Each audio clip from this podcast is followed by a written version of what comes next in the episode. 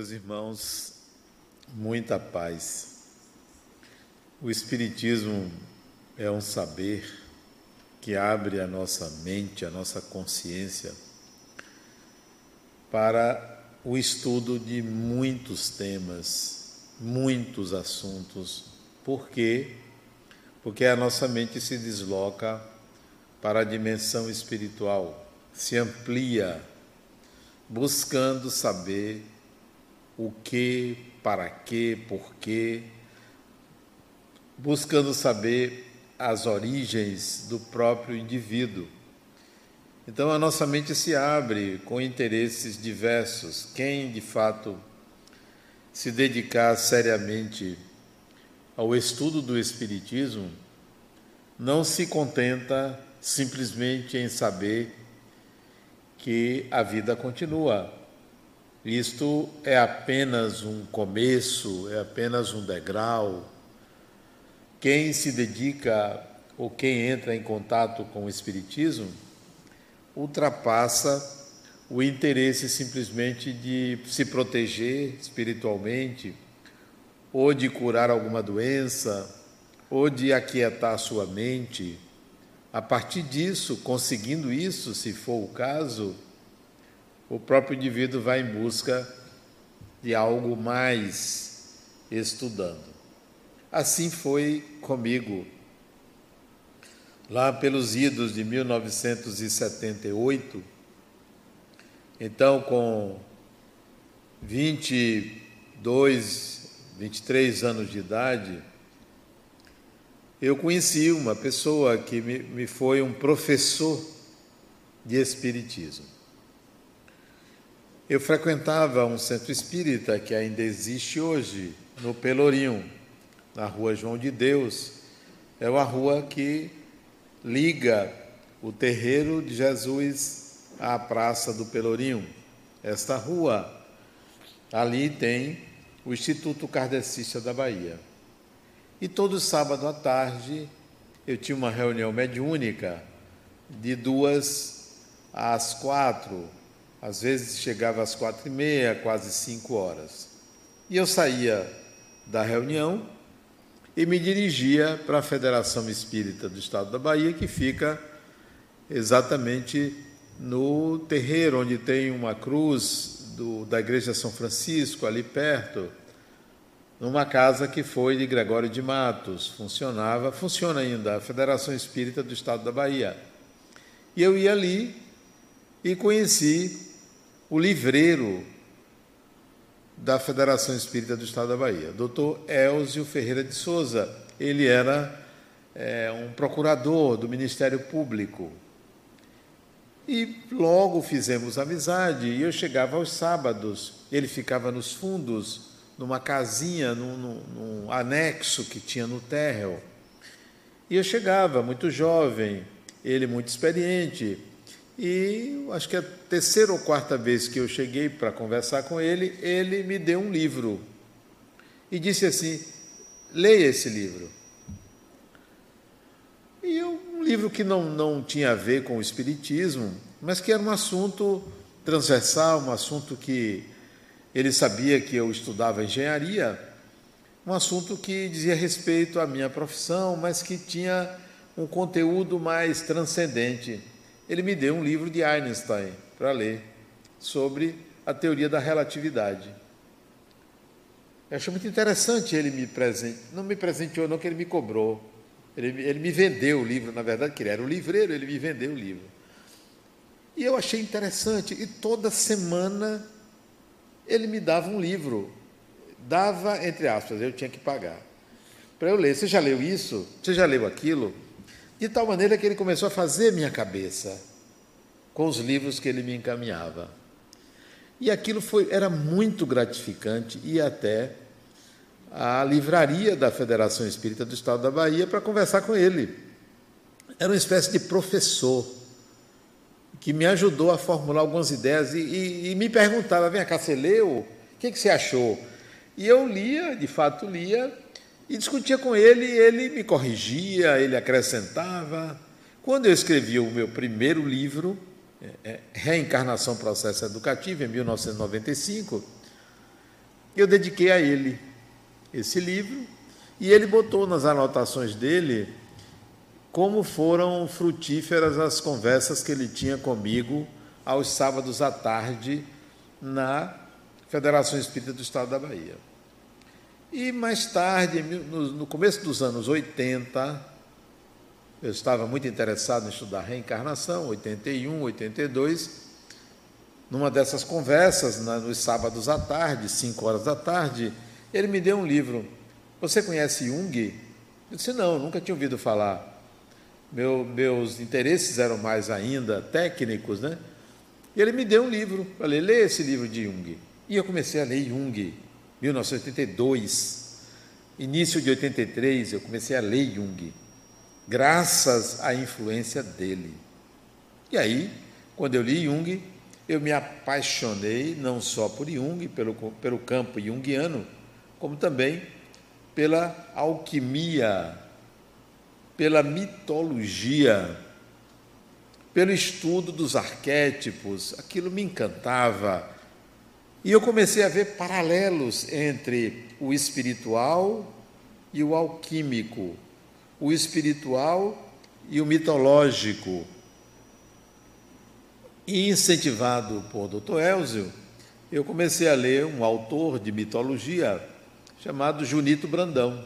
Comprei as obras de Junito e comecei a ler eu gostava, gosto ainda muito de ler, então eu li a obra de Junito Brandão, me apaixonei pela mitologia e fui então fazer paralelos entre a mitologia e o espiritismo.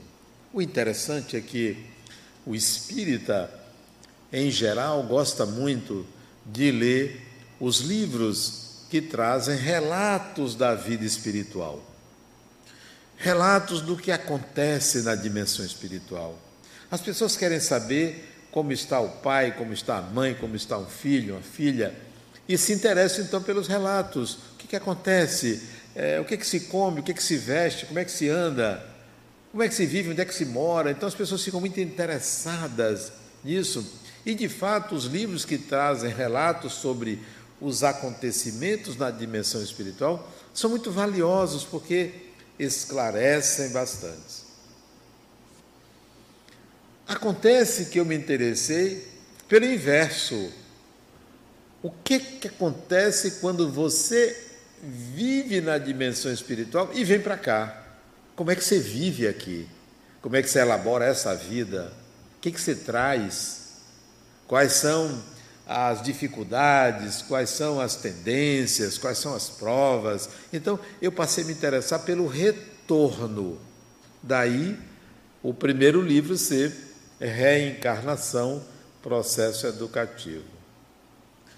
À época, eu estava começando um atendimento clínico como terapeuta, depois como psicólogo. E a reencarnação me fascinava, como me fascina até hoje, porque eu via o relato das pessoas, a vida que levavam, e eu me perguntava: o que, que esse indivíduo trouxe de outra vida para cá, cá? Por que, que ele está passando por isso? Por que, que ele é assim? Qual a sua natureza? Qual a sua essência? Então, embora eu gostasse de ler sobre a vida espiritual, eu me interessava mais em entender o comportamento humano à luz da reencarnação. Mas não naquela visão mecanicista de pensar assim: você está passando por isso porque você fez alguma coisa de errado no passado. Não era esta, nem é esta a minha visão. Embora isto de fato possa acontecer, mas é muito pobre pensar que todo comportamento humano se justifica por algum equívoco cometido no passado. Não é assim que funciona, senão nós seríamos máquinas. Tudo que a gente faz é consequência do passado.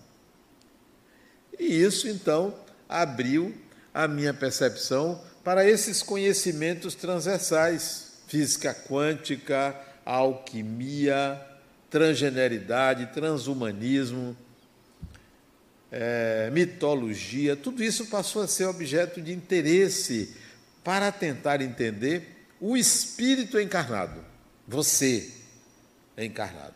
E não apenas o espírito desencarnado. Porque o espírito desencarnado será você, serei eu. Então, não é muito muito interessante para mim estar tá estudando o desencarnado. Se eu tenho um encarnado aqui, que também é espírito, então eu optei por estudar o encarnado. Você é um espírito e eu quero tentar entender por que você é assim. Quem é você? Porque o desencarnado não está muito ao meu alcance e você encarnado está muito próximo de mim. Aí comecei a enxergar as pessoas como espíritos. São espíritos, com toda a sua problemática, com toda a sua condição. E mais ainda, eu comecei a ver, não digo a ninguém o que eu vou dizer a vocês, eu comecei a ver o quanto as pessoas encarnadas são belas e não percebem acham que são ruins, acham que são más. Não diga a ninguém isso, não, porque a maioria constrói uma imagem de si mesmo negativa. Se julga, se pune, não enxerga a beleza que é o espírito. Não tem essa visão, porque a cultura, as religiões, e tudo que você aprende é que você é uma pessoa ruim e tem que se melhorar. É o que você aprende. Já eu penso um pouquinho diferente. Você é uma pessoa maravilhosa e precisa enxergar. Precisa enxergar isso. Ah, mas Adenal, você não sabe dos meus erros. Bem-vindo. Bem-vindo ao clube. Tá, mais um. Me apresente uma pessoa que não tem esses erros. Uma, eu só quero uma. Não existe. Então, eu comecei a, a, perceber isso, a beleza das pessoas, a maravilha que é a pessoa. E às vezes o indivíduo não vale nada do ponto de vista social. Faltou apenas um encaminhamento, uma palavra, uma percepção diferenciada do próprio indivíduo. Aí comecei a desenvolver esse olhar. E tem um mito que eu gosto muito, um mito simples, pequeno. Tem muitos mitos. A mitologia tem milhares de mitos. Se você se debruçar para estudar mitologia, você vai adorar o estudo da mitologia, sobretudo se você tiver uma visão psicológica do mito e espiritual. O mito é a essência do espírito. O mito é a natureza humana, o mito é a dinâmica do pensar humano. Tem um mito que eu gosto muito que simboliza esta dificuldade do ser humano de se perceber. O mito chama-se de Faetonte. Um nome simples, todo mundo sabe o que é Faetonte, o mito de Faetonte, né? Um mito pequeno. Faetonte era um jovem e, e diga-se de passagem, todo ser humano é um jovem. Um ou uma jovem, tanto faz. Todo ser humano é jovem. Jovem no sentido de todo ser humano tem energia para viver. Embora muitos se acham, se achem cansados, perdidos, desiludidos. Criatura, você está olhando para fora olhe para você, porque você é um ser de inesgotável energia de viver. Inesgotável. Mas acha, ah, não tenho idade mais para isso. Como assim? Eu não estou falando de corpo físico, eu estou falando de você. Corpo físico é um apêndice, é uma extensão. Estou falando de você. Quem é você? Você é um espírito com uma inesgotável energia de viver. Não tem, espírito não cansa, não adoece, não tem, não vai se destruir. Mas como você se identifica muito com a juventude do corpo, aí você não consegue enxergar-se espírito. Pois Faetonte era um jovem e ele morava com a mãe, vivia só com a mãe. E como isto é, sintomático em nossa sociedade. O que é morar com a mãe? O que é viver com a mãe? É a acomodação humana, é o desejo do útero, é o desejo de não sofrer, de ser alimentado, de ser cuidado, de ter as coisas, é viver com a mãe. Isso é simbólico no mito, né? Então Faetonte vivia com a mãe. Todo ser humano quer colo, é Faetonte. Todo espírito quer a proteção divina, é Faetonte. Nós somos, em certa medida, Faetontes. Então você é Faetonte. Pois ele vivia com a mãe, sozinho, e um dia ele perguntou: Minha mãe, quem é meu pai? Quem é meu pai? E certamente você que tem pai e mãe não pergunta quem é o pai.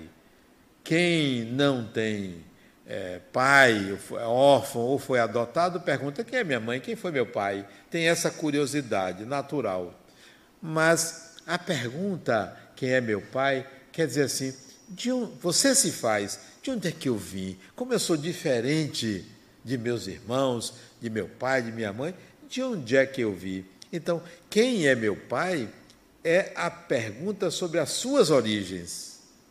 E você não veio de seu pai nem de sua mãe. Você não veio dos seus avós nem bisavós. Você não veio. É, você não é brasileiro, não é argentino, não é alemão, não é americano, não é russo, nem é chinês. Você é espírito. Quem é seu pai? Isto é, qual é a sua origem divina? É um, você é um ser do divino. Essa é a sua origem. Então, Faetonte pergunta à mãe: Quem é meu pai? E ela diz: Seu pai é um Deus. Seu pai é o Deus do sol, seu pai é o Deus Hélio. O simbolismo do mito é a resposta que você deve ter. Quem é você? De onde você veio? Você veio do divino. Pai, mãe são portais de acesso à encarnação, são meios. É equívoco você atribuir a seu pai e a sua mãe quem você é ou o que seus pais fizeram com você define quem é você. Não define quem é você. Ter um bom pai ou ter um péssimo pai, ter uma boa mãe ou uma péssima mãe, não define quem é você.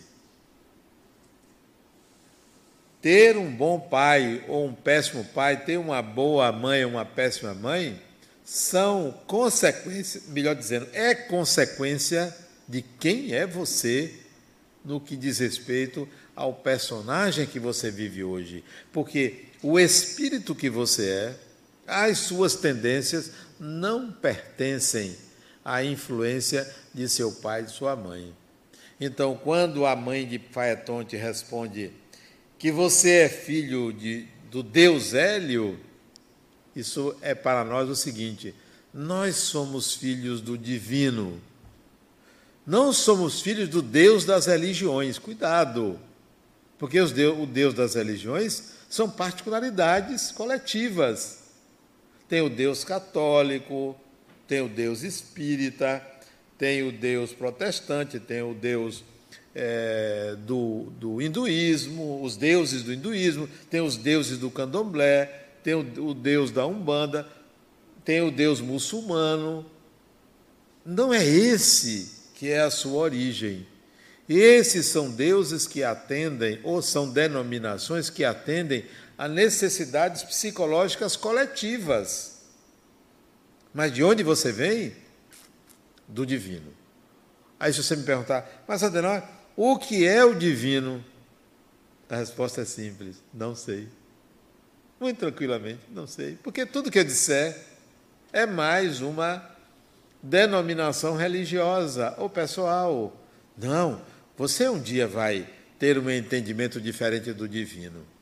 Mas você veio do divino, você não veio de outro ser humano.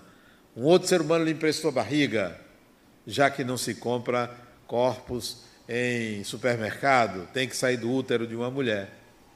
Então, você não vem dali, ali é o meio, ali é o portal. Então ela diz: Você é filho de Deus Hélio. E ele ficou com aquilo na cabeça e falava para os amigos que era filho de um Deus. Ninguém acreditava. Ninguém acreditava. E a mãe dizia: Você é filho de um Deus.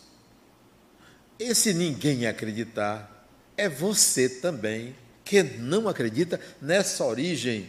Por que você não acredita nessa origem? Porque você tem medo da morte.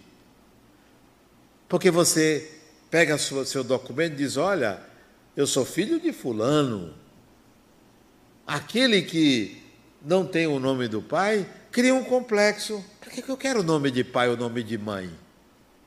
Se não foi possível me ser dado, paciência, isso não deveria alterar a minha personalidade, porque eu diria assim: se eu não tive direito a um nome de pai ou a um nome de mãe, se eu não tive direito a um lar, fui adotado, é porque isso é parte da minha história, mas não me constitui, porque eu sou filho do divino. Então, essa descrença é a sua descrença. Saia daqui hoje dizendo para você: eu sou filho do divino. A minha história se perde no tempo. Eu não nasci agora. É como dizia Raul Seixas: eu nasci há, há 10 mil anos atrás. Esse 10 aí é para que a gente entenda que a nossa história é muito antiga. Não vem de uma encarnação ou de 10 ou 20 ou 30 mil encarnações. Vem de muito longe, é uma trajetória imensa, riquíssima. Só que você nem você acredita nisso. Então isso está no mito. Pois bem, e o menino, o jovem, chega para a mãe e diz: Mãe, ninguém acredita. Eu quero conhecer meu pai. E ela diz: Então vá, vá. Dizem que seu pai habita um palácio. Vá, procure esse lugar, procure esse palácio. E seu pai me disse que se você fizesse um pedido a ele, ele atenderia, não recusaria. A morada do nosso pai, no mito do pai de Faeton, tinha um palácio. Na vida real, a morada do nosso pai é o lugar mais alto da sua consciência. Qual é o lugar mais alto da sua consciência? O lugar mais alto da sua consciência é aquilo que você dá mais valor. Você vai dizer, não, eu, eu dou muito valor a Deus. Não, isso não vem de um discurso, isso vem de um sentido de vida. Se o lugar mais alto da sua consciência fosse o divino, não o Deus da religião, o seu pai, a sua origem, você pautaria sua vida segundo o seu conceito de divino. E não simplesmente você estaria a todo momento nas redes sociais querendo aparecer. Não estaria com medo do Covid, se preveniria simplesmente isso, claro, seguiria os protocolos médicos, óbvio, mas não teria medo. Mas o medo está disseminado em nossa sociedade porque a gente não percebe o que que onde colocou o Covid a maioria colocou no lugar mais alto da consciência. Não, não posso isso, não posso aquilo, não faço isso, não faço aquilo. Criatura, previna-se. Não é para negar o vírus nem a letalidade do vírus, previna-se, mas viva a vida a ser vivida. Não viva com medo de viver. O que é que você coloca no lugar mais alto da sua consciência? Quando eu saio daqui do centro, eu vou para casa. Eu moro aqui perto. O lugar mais alto na minha consciência, quando eu vou para casa, é. Eu vou ter que dizer, né? Porque é verdade. É a fome. porque me dá uma fome quando eu termino de falar e eu não janto cedo, então eu saio daqui alucinado. Eu vou para casa e me alimento. Mas como pouco, não como muito não, mas me alimento. Então, o que é que eu faço quando eu saio daqui? Eu coloco no mais alto da minha consciência a comida. Mas, se, mas garanto a vocês, se aparecesse alguma coisa que me relacionasse ao divino que não fosse a manutenção do corpo, não tinha alimento certo. Porque a hora de sair daqui, posso sair dez minutos depois, uma hora depois, duas horas depois, a fome não vai inibir o meu trabalho espiritual, ou não vai prejudicar o meu trabalho espiritual, que estará sempre em primeiro plano até o limite da sobrevivência. Assim vale para tudo na sua vida. O que é mais importante? A mãe de Faetonte colocou para ele: seu pai mora num palácio, isto é, o seu pai, o divino, deve morar no seu palácio. Qual é o seu palácio? A sua consciência, que é o melhor lugar do mundo é a sua consciência. O mundo pode estar pegando fogo, mas a minha consciência não pode estar pegando fogo. O mundo pode estar um caos, mas a minha consciência não está um caos. Espera aí, espera aí, não é assim não. Vamos pensar melhor. Isso é a minha consciência. Vamos pensar de novo, vamos analisar. Não, você não vai me envolver no seu desequilíbrio. Porque no meu palácio, que é a minha consciência, tem um Senhor, tem um Pai, tem a origem, está em primeiro lugar. E ela disse: Olha, ele me garantiu que um pedido seu, ele vai atender. O que é isto? a maioria gasta pedidos. Gasta pedidos. Pede aqui, pede ali, pede uma gordurinha a menos, pede para tirar uma ruga, pede para tirar na loteria, pede um emprego, pede saúde, pede. Para quê? Se isso tudo você deve conquistar, o que você deve pedir a Deus? Qual é o único pedido a ser feito? De que se trata um pedir? Certamente não é para esta vida, para uma vida, certamente não deve ser para este corpo. Ah, eu vou pedir é, saúde, eu vou pedir para não morrer dessa ou daquela forma. Criatura, a morte é uma necessidade evolutiva. Elabore logo, resolva isso. É a necessidade evolutiva e você ainda está com medo, e você ainda está ali pressionado para evitar tudo, qualquer momento, não vive direito, não consegue viver. A outra disse, não, eu tenho medo de avião. Criatura, pode viajar porque o avião pode cair. Pode cair. Você já entendeu isso? Ou você ainda não entendeu que pode cair? Ou você acha que eu vou dizer a você, não, viagem tranquila, não acontece não, porque são poucos aviões que caem. Não, pode cair sim. Tanto quanto você pode desencarnar a todo e qualquer momento. Eu tenho uma amiga que ela veio de outro país, porque a mãe estava para desencarnar. Uma senhora idosa, mais de 90 e não sei quantos anos, já para se despedir, ela veio. E em casa, dois, três dias depois, ela caiu, bateu a cabeça e desencarnou. Ela desencarnou em casa foi visitar a mãe, aqui em Salvador. Ora, eu vou viver com medo porque eu posso desencarnar a qualquer momento? O nome disso é paranoia. Paranoia, não, posso desencarnar. Eu, você, qualquer pessoa. É, elabore isso, resolva logo. Então, por que, que eu vou pedir para me proteger? De quê? De mim mesmo? Então, o único pedido que é, digamos assim, salutar a ser feito ao divino é me ajude a me conhecer. Porque no dia que você se conhecer, no dia que você entrar em contato com essa maravilha que é o espírito que você é, não tem mais pedido. Não precisa. Você já se encontrou, se explicou, se percebeu e conduz a sua vida a partir desta autopercepção de ser um espírito imortal. Esse é o pedido. O mais, todos os outros pedidos é para equilibrar a mente. É com medo. Veja, nos momentos de tensão, o que você faz? Reza, né?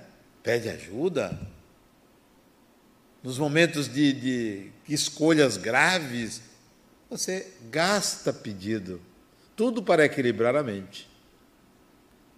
Aí ele vai, Faetonte vai em busca de Hélio e descobre o palácio de Hélio. Palácio enorme, todo brilhoso, ouro, luz para tudo quanto é canto. E ele chega e procura quem era Hélio e é levado à presença do pai. As pessoas lá no palácio de Hélio dizem: Olha, está aí um sujeito dizendo que é seu filho. E Hélio manda entrar. E ele, quando vê o rapaz, ele se emociona, o Deus Hélio, né? Abraça meu filho querido, tal. Ele também fica muito muito eufórico, né? Abraçando o pai e aí faz o pedido. Faz o pedido. O pedido de, de Faetonte ao pai Hélio é o pedido que eu me referi, porque ele diz assim: Meu pai, eu gostaria de. O que, é que ele gostaria de? O deus Hélio, na mitologia grega, era aquele que conduzia o carro do sol. Pegava aquele carro incandescente com aquela bola enorme e conduzia pelo firmamento ao meio-dia e depois até o entardecer, o anoitecer. Esse era o trabalho do Deus Hélio. Como é que ele fazia isso, o Deus Hélio? Uma carruagem, inclusive isso é uma carta do tarô, uma carruagem com cavalos bem potentes, em que ele, Hélio, segurava as rédeas e atrás aquela bola de fogo para iluminar a terra. Isso é mitologia, isso é alegórico. Carregar o carro do sol significa você, e exclusivamente você, é quem carrega a sua vida, é quem conduz a sua vida. Você é o único responsável pelo que lhe acontece. O único. Nada mais. Ninguém pode ser responsável pelo que lhe acontece. Ah, mas não sei quem me prejudicou. Tudo isso é parte do seu processo de aprendizagem. Quem quer que entre no seu caminho, qualquer que seja o desejo dessa pessoa, o que quer que faça contra você, é parte do seu processo de evolução. Conduzir o carro do sol é você conduzir a inesgotável energia de viver. Esse é seu carro. Não acaba, não acaba nunca. Esses dias eu fui fazer exames. O médico me pediu, de seis em seis meses, ele me solicitou que eu fazer exames. Né? E eu fui. Foi que dia foi? Foi ontem. Fazer exame. A menina deu uma furada aqui no meu braço, né? E tirou sangue. Eu disse, ela não tire muito não, tire só suficiente para o corpo permanecer inteiro, né? Brinquei com ela, tirou sangue. Aí o resultado, eu pensei assim, vendo, o que, que pode aparecer? No exame de sangue, pode aparecer um bocado de coisa, né? Pode aparecer que eu estou é, saudável, pode aparecer que eu tenho uma doença aqui, uma doença ali. Eu entreguei ao médico hoje, o exame saiu no dia seguinte, ele já identificou um problema. Ah, Adenal, tem um problema aqui. Mas antes, na hora que eu estava fazendo, que doença será que eu tenho? Devo ter isso. Aí eu pensei assim, umas quatro, cinco. Das quatro que eu pensei, três apareceram, né? Digo, olha, 66 anos, o corpo está indo embora. A gente desencarna todo dia. Todo dia a gente desencarna. Mas a gente fica preocupado com isso. Não. Enquanto tiver energia, eu vou viver. Eu vou entregar os problemas que apareceram no exame de sangue a quem? Ao médico. É problema dele, não é meu, porque eu não entendo de doença, eu entendo de saúde. Quem entende de doença é ele. Então prescreva aí qual é o remédio, quais são os remédios, se tem que fazer outros exames. O carro da vida é seu. É seu, é você. A minha energia é inesgotável, a do corpo não. O corpo é perecível, né? Vai desencarnando todo dia. Eu não estou preocupado com isso. Eu quero é utilizar a inesgotável energia de viver. Aí, de tarde, hoje de tarde, eu fui tomar a segunda dose da vacina, depois de quase três meses, né? E a menina, que estava vazio, não tinha ninguém, ela chegou para mim e me chamou de Pitoco. Eu disse: Que apelido é esse que você bota num idoso como eu? Ela disse: Não, para mim, toda pessoa que tem uns cabelos assim bonitos, como o seu, ela estava meio paquerando, né? Bonitos assim como o seu, né? Eu chamo de Pitoco. Eu disse, pois eu chamo minha neta de Pitoco de vez em quando. Ele é mesmo, disse, é. E fiquei brincando com ela. Aí ela passou para uma outra, aplicou a, a, segunda dose e tal. E eu fiquei, porque não tinha ninguém, fiquei conversando um pouquinho com a que aplicou, né? Eu gosto muito de conversar. E perguntei a ela como é que você se sente sendo agente da saúde, porque você é um agente da saúde. Como é que você se sente? Ele disse: olha, cada, cada pessoa que eu aplico uma injeção, eu me renovo. Ela dizendo: eu me renovo. É como se eu tivesse dando saúde às pessoas. Eu disse: você não sabe, mas eu me sinto assim quando eu atendo uma pessoa no meu consultório. Eu disse: o senhor é o quê? Eu disse: eu sou psicólogo. Eu me sinto assim. Quando eu atendo uma pessoa, eu me sinto renovado porque eu quero que a pessoa descubra a energia de viver que ela tem. Isso é o carro do sol. O que, que você está fazendo com o carro do sol? Você acha que o carro do sol é a saúde do corpo? O corpo físico ó, tem um apogeu e tem um declínio. Mas o carro do sol está lá para sempre. É energia de viver, energia espiritual. Pois bem, ele faz o pedido meu pai, eu gostaria de conduzir o carro do sol uma vez. Epa! Hélio disse, não podia negar. Mas, meu filho, por que tinha que pedir logo isto? Mas ele não podia negar. Quando você entende que você tem uma energia inesgotável, aí você percebe a responsabilidade toda é minha é inesgotável. Não é de ninguém, sou eu que tenho que viver. Eu não posso me esconder da vida. Eu não posso me omitir de viver. Não tenho direito a ficar em depressão. Não tenho direito a lamentar nada. Eu tenho que viver, porque não tem saída para o espírito. E Hélio disse: Meu filho, realmente é um pedido muito sério. Você não está acostumado a conduzir esses cavalos. Eles estão acostumados a braços, mãos vigorosas. Você é um jovem, mas eu não posso lhe negar. Cuidado com a subida, porque os cavalos estão acordando, estão muito cheios de vigor. A descida é mais simples, mas a subida, e de fato, a descida da vida quando nós chegamos a partir dos 45 anos, a descida, que é a curva de descida, é mais simples, mas o problema é a subida. Quantos equívocos, quantos problemas, quantos conflitos, quantas dificuldades o espírito tem na subida. Tem gente que chega aos 30 anos, acabou a encarnação, cheio de pepino, cheio de amarras, cheio de mágoas, não, não evoluiu muito, não foi muito longe. É hora de parar. Pare e recomece. Não precisa desencarnar, não. Recomece. Eu vou fazer diferente. Vou realizar a minha vida de forma diferente. E Hélio chamou a atenção do filho: cuidado. Pois bem, De manhã cedo ele pegou, subiu na carruagem, tá a bola de fogo ali atrás, os cavalos ali todos eufóricos querendo subir, mas logo viram que a mão que segurava as rédeas estava muito frouxa, porque ele não tinha o vigor. E aí, os cavalos começaram a subir, ele açoitar, derrapa daqui, derrapa dali, antes de chegar na metade da subida, a bola de fogo já tinha caído uma parte na terra e queimado a terra.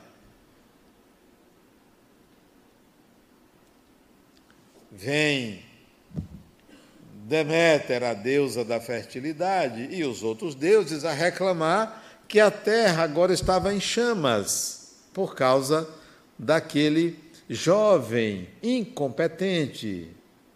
E aí apelam para Zeus Hélio não poderia fazer nada. Apelam para Zeus. Zeus, ao ver aquele jovem conduzindo aquela carruagem, os corcéis, os cavalos derrapando para um lado, derrapando por outro, ele caindo lá de cima, Zeus lança um raio e fulmina Faetonte. Faetonte morre, cai por terra lá carbonizado. Pegaram corpo de Faetonte e enterraram e colocaram na lápide. Aqui jaz Faetonte, jovem impetuoso, que morreu em gesta gloriosa. O que quer dizer isto? Gesta gloriosa, morreu em gesta gloriosa. Primeiro, a subida sem preparo. Nós não nos preparamos para a subida, para a ascensão. Ninguém se prepara para a imortalidade. Nos preparamos para evitar a mortalidade do personagem. Nos preparamos para isso. Preocupados, quando é que eu vou morrer? Tem gente que diz até, não, não tenho medo de morrer, não, eu não quero é sofrer. É a mesma coisa. Morrer não dói, não, pode experimentar. Dói não. Ah, mas não quero ficar numa cama. Oxê, o corpo precisa de cuidados e se ficar, qual é o problema? Sabe morrer? Saiba que tem que morrer. Não queira, não se precipite. Viva a vida a ser vivida, seja numa cama, seja fora de uma cama. Viva a vida a ser vivida. Qual é a vida a ser vivida? Eu não posso, fiquei paraplégico? Ora, eu vou viver. O que, é que eu posso fazer paraplégico? O que, é que eu posso fazer sem poder me movimentar? Eu vou querer viver até o dia que as energias do corpo se esgotarem. Até logo. Fui. Vamos partir para outra. Elabore. Então, ninguém se prepara. Faetonte não se preparou. Quais são os cavalos que derrapam? Os cavalos são os nossos instintos, os nossos desejos, as nossas vontades. E que se a gente não souber conduzir, derrapam, geram vícios. Todo ser humano deve aprender a realizar seus desejos, não é negá-los, não é reprimi-los para sempre, é aprender a usar. E a gente não aprende a usar deixa solto, aí gera o vício. O vício pela maconha, pelo cigarro, pela bebida, pela cocaína, pelo crack, o vício de comprar, o vício de jogar, o vício do prazer do corpo, o prazer sexual. Tem muitos vícios. São os cavalos que a gente não sabe conduzir. E aí derrapa. Bom, derrama o sol e queima a terra. O que é derramar? É gastar tempo. Como a gente gasta tempo? Fazendo o quê? Quase nada para a evolução do espírito. Tem gente que gasta tempo assistindo televisão, como se isso fosse a finalidade da vida. Fica ali. Uma série, outra série. Série, outra série. Será que não chega? Basta uma ou duas. Assistindo notícia de manhã, de tarde e noite. A mesma notícia. E às vezes tem gente, não, eu vou assistir para outro canal para ver se é a mesma coisa. Não, eu vou olhar na internet para ver se é isso mesmo. E aí perde tempo. Tempo de viver. Televisão é uma diversão. É um instrumento de diversão. E às vezes, às vezes, e muito raramente, de informação. Pronto. A gente transforma aquilo ali na finalidade, bota no lugar mais alto da consciência. Deu na televisão. Então é verdade, não é. É uma informação, com todo respeito ao jornalismo. Mas isso que acontece é a perda de tempo. Queima a terra, fica árida. Você, em vez de fertilizar, em vez de viver experiências que integrem habilidades, você vai gastar tempo para quê? Para nada. Sai da encarnação procurando a televisão. O outro desencarnou no acidente de carro, chegou no mundo espiritual com o volante na mão. Cadê? Cadê? Cadê? Porque fica gravado na sua mente. Então, comece a investir na energia que você tem. O que fazer com essa energia? Não gaste à toa, porque queima. Você perde tempo.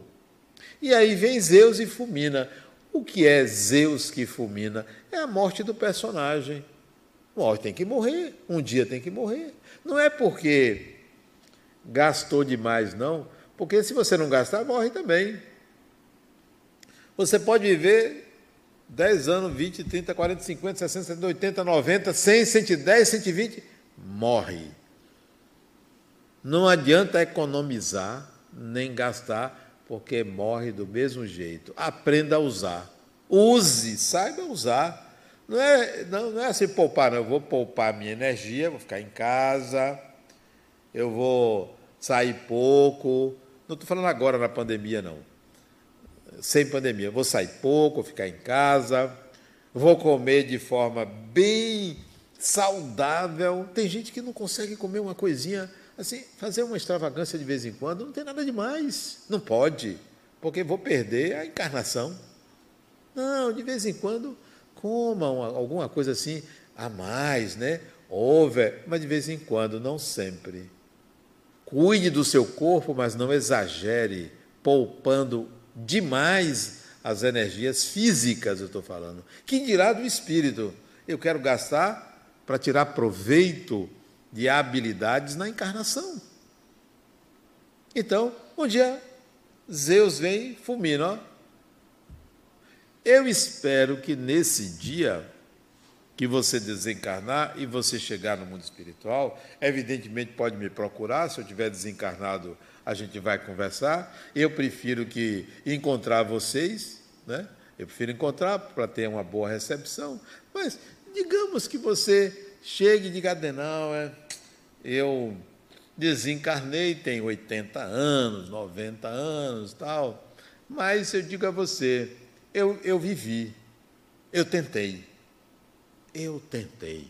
A mim não importa quando vou desencarnar, eu venho tentando viver de acordo com a minha idade. Se eu desencarnasse aos 21 anos, teria sido uma excelente desencarnação, porque eu vivi o que um jovem de 21 anos viveu.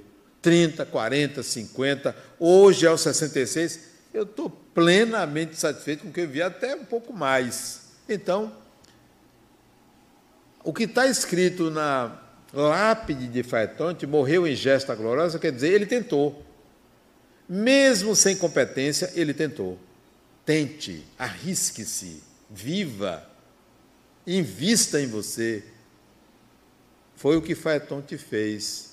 Faetonte somos nós, que mesmo com dificuldade, não devemos desistir de viver.